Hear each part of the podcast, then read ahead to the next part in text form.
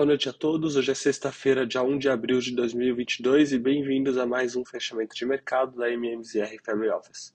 Nos Estados Unidos, os índices encerraram a semana em leve alta, com S&P subindo 0,06%, Nasdaq subindo 0,7% e Dow Jones caindo levemente 0,12%. Investidores continuam monitorando os dois principais temas que vêm movimentando os mercados, conflito geopolítico no leste europeu e inflação global.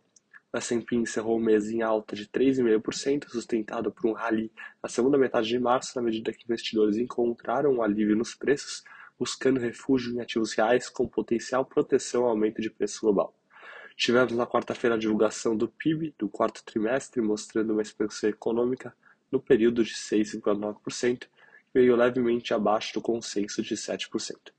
No decorrer da semana, tivemos a divulgação de dois indicadores importantes que ajudam a interpretação da traje trajetória de altas de juros que veremos no, nos próximos meses. O PCE, o indicador preferido do Banco Central para acompanhamento dos preços ao consumidor, e o Payroll, relatório do mercado de trabalho do país. O PCE aumentou 6,4% em fevereiro, da comparação anual, número que veio em linha com as expectativas.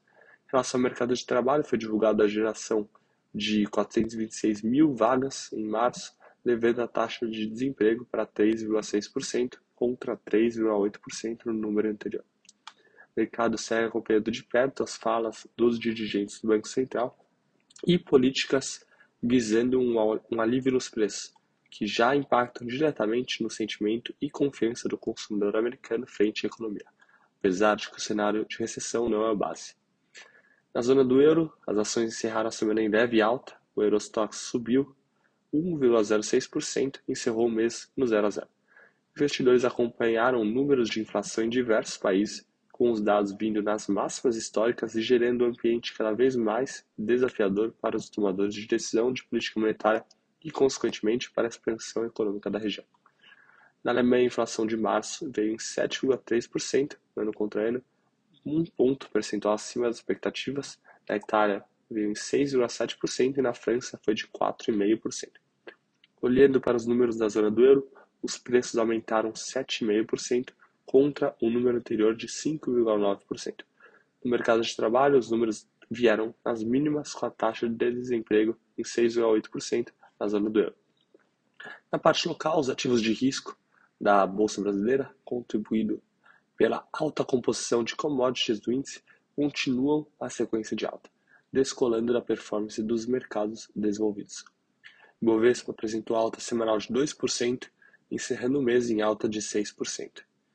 Do lado positivo, destaque para as ações de empresas com maior sensibilidade à economia doméstica, que vem surpreendendo positivamente nas divulgações de atividade.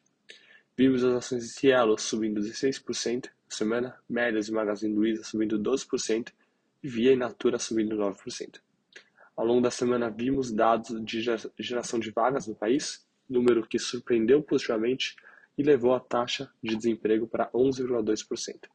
Dados mostraram uma geração de 329 mil novas vagas contra o número prévio de 150 mil e uma expectativa de 180 mil vagas. Beneficiado pelo forte fluxo estrangeiro atualmente e o diferencial de juros atrativo no país, a moeda brasileira surpreende grande parte dos participantes do mercado está no topo da performance das moedas globais.